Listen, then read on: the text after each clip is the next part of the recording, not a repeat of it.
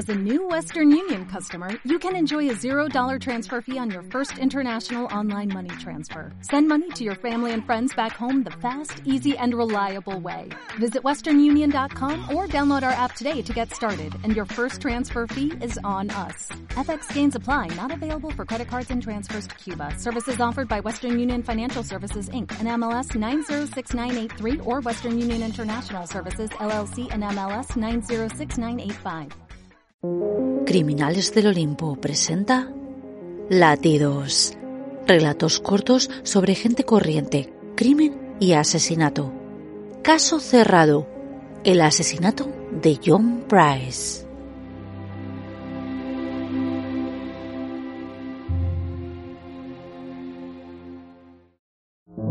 No hay nada más satisfactorio que observar cómo un maltratador es puesto entre rejas es uno de esos conflictos sociales que hoy en día cobran más y más relevancia. Un tema candente que se destaca en todos los titulares, que se trata en todos los programas de televisión, que se promueve en foros de Internet y, por supuesto, en las redes sociales. Y es que políticos abordan el conflicto. El arte ha abarcado el tópico en su máxima extensión Tan solo unos pocos hacen menciones sobre el maltrato masculino que, al contrario de lo que se suele pensar, es tan común como el maltrato femenino. Esta es la historia de un hombre reducido a cero, de un individuo que ya iba informando a otros de lo que le ocurría y al que nadie le escuchó, de un ser humano que intentó virar el barco para escapar de las garras de otro y terminó hundiéndose con él. Esta es la historia de John Price, la víctima de Catherine Knight, la apodada la carnicera de Aberdeen.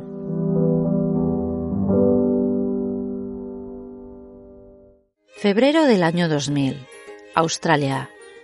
John Charles Thomas Price, ciudadano de South Wales, padre de familia divorciado, amante de la buena bebida y buen amigo de sus amigos. En definitiva, John Charles Thomas Price es un hombre más, uno más. Trabaja en una mina a 20 minutos de Aberdeen y lleva ya unos años disfrutando de su relación con Catherine, una mujer bien conocida por todos en el pueblo por su acusada idiosincrasia, su ardua personalidad y por su sentido del humor. Un sentido del humor apreciado por todos, agudo pero sardónico y retorcido a su vez. Catherine nunca fue demasiado hermosa o especialmente atractiva, más bien todo lo contrario. A pesar de ello, es una mujer con la que, ciertamente, nunca uno se llegaría a aburrir. Eso es lo que le atraía a John. Era una señora que se comportaba de la misma manera con todo el mundo. Era capaz de irse de compras cuando a su vez coleccionaba herramientas e incluso adoraba tomarse su paquete de seis birras con sus compadres a anochecer. En definitiva, durante esos años, Catherine es la novia perfecta. Ahora, si empezamos a considerar los últimos años de la relación, se invierten las tornas considerablemente. En los últimos años, Catherine siente obsesión por John, desea casarse con él, mudarse con él, emprender un nuevo viaje con su compañero. John lo sabía, sabía todo esto y mucho más. Estaba al tanto de todo ello y planificaba en silencio su próxima jugada, ya que podía observar que la actitud de su novia se había vuelto hostil y manipuladora. Sus maneras habían mutado hasta tal punto que últimamente, cada vez que él expresaba una opinión o deseo contrario a su canon de pensamiento, ella se enzarzaba con él, le asaltaba, le lastimaba, le pegaba sin piedad. Ya ese último año le había llegado incluso a apuñalar con un tenedor. Así, John sufría en silencio. Se había tapado moratones y heridas, Huía de preguntas de familiares y amigos y, por supuesto, ni mencionaría esto en el trabajo. Sería el hazme reír, la nenaza, el calzonazos al que le meten en casa. Dicen que uno aprende a vivir con el maltrato y lo entierra, lo encierra y mantiene de puertas para adentro. Que una vez el ser humano se acostumbra a cierta monotonía, ya no hay marcha atrás.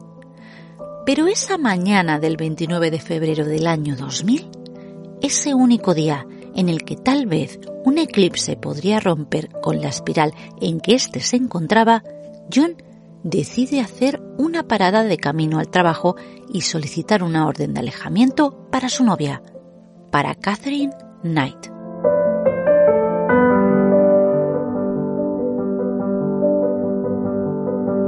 A pesar de que la confusión era su mayor aliada, John Price no puede pasar por alto los últimos acontecimientos, incluso la reciente coacción de Catherine amenazándole con mandar un vídeo a su jefe en el que él mismo aparecía robando material sanitario.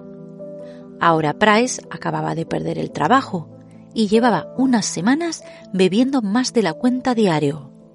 Pero su novia lo sabía y ésta tenía un romántico plan guardado en la manga. Un crucero, un viaje a tierra de sensaciones, pasión y desenfreno. Aquella noche del 29 de febrero fue realmente especial. Aquella noche, Catherine aparece en el cuarto de John Price luciendo un coqueto salto de cama negro. Se dicen te quiero, comparten caricias. El tiempo consume las velas, unas velas que Catherine ha colocado a los pies de la cama. Pero ahora, Catherine se encuentra insatisfecha, incompleta, hambrienta de más. Su desagrado se transforma en ira. Su garganta le grita furiosa.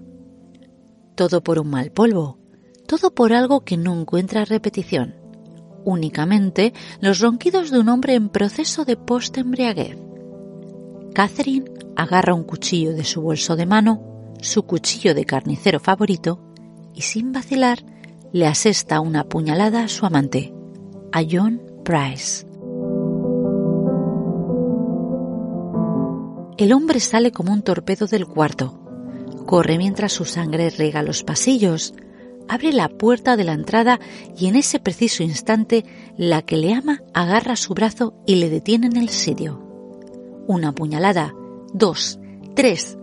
Price intenta empujarla y salir corriendo, pero su respiración se extingue. Por un momento, su cerebro le pide tregua. El hombre desfallece, se colapsa, su barco se hunde y su cuerpo termina tendido en una piscina de sangre, una piscina de sangre que adorna el porche de la entrada de su vivienda.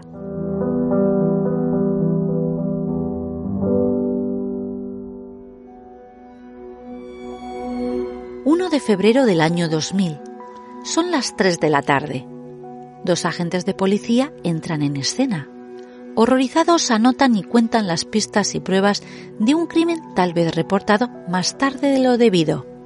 Las autoridades pueden divisar, en primer lugar, una entrada encharcada en sangre. La puerta y las escaleras son ese primer trazo, ese primer eslabón del delito más sangriento acontecido en Aberdeen. Los agentes siguen el rastro de sangre procedente de la entrada. Este termina desembocando en un desordenado cuarto de estar. Y ahí mismo, ahí, se encuentran, colgado de un gancho del techo, una gran pieza de piel de lo que parece ser un gran animal. Confundidos al desconocer exactamente de qué se trata, uno de los agentes se acerca a inspeccionar el gancho.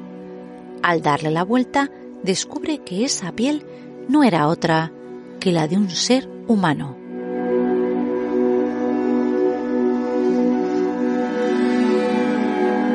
El cuerpo de John había sido rebanado de un solo tajo desde los pies a la cabeza y su piel colgaba del techo.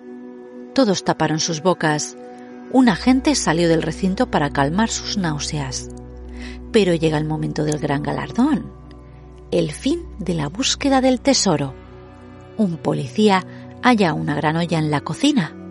Estaba todavía caliente. Cuando la abrió, se encontró con un suculento manjar hecho de cebollas, zanahorias, apio y la cabeza de la víctima, de John Price. Pero esto no es el final, es tan solo el principio.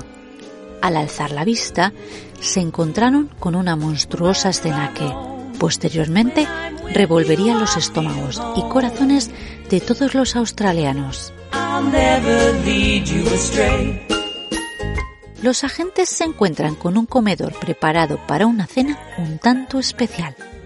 Había verduras de todo tipo, zucchini, pastel de calabaza, patatas asadas y una bandeja de diferentes cortes de carne con salsa gravy.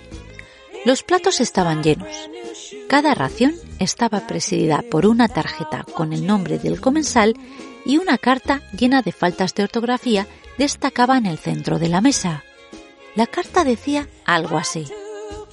El tiempo te ha alcanzado, Jonathan, por violar a mi hija. Tú también, Beck, por Russ. Pequeño John, ahora juega con la polla del pequeño John, John Price. Como ustedes, queridos oyentes, se podrán imaginar, todos sabemos qué tipo de carne se encontraba en ese comedor. Y no entraremos en más detalles, aunque en el patio trasero un plato había sido derramado. Tal vez el comensal debió haberse notado falto de estómago y cambió de opinión. Por último, en lo más profundo de la casa descubrieron el resto del cuerpo de Price y en el dormitorio se encontraron con la autora del delito, con Catherine Knight. La mujer se había tomado un cóctel de medicamentos y sedantes para no despertar nunca más. Un atentado de suicidio. O tal vez no. A pesar de que Catherine dice no recordar nada del evento en cuestión, la policía fue capaz de reconstruir los hechos satisfactoriamente. El forense reportó 37 puñaladas profundas en el cuerpo de Price. No hay prueba alguna que nos indique que Catherine llegase a practicar canibalismo y sin duda alguna su crimen parece más bien una puesta en escena que otra cosa, ya que, en efecto, el hermano de Catherine llegó a dar su testimonio a las autoridades. Este les contó que una tarde ella le comentó que ya no soportaba a su Johnny y que se desharía pronto de él que se lo cargaría y que se saldría con la suya ante la ley. Una vez Catherine salió del coma, fue juzgada y sentenciada a cadena perpetua por el brutal asesinato y tortura de su pareja.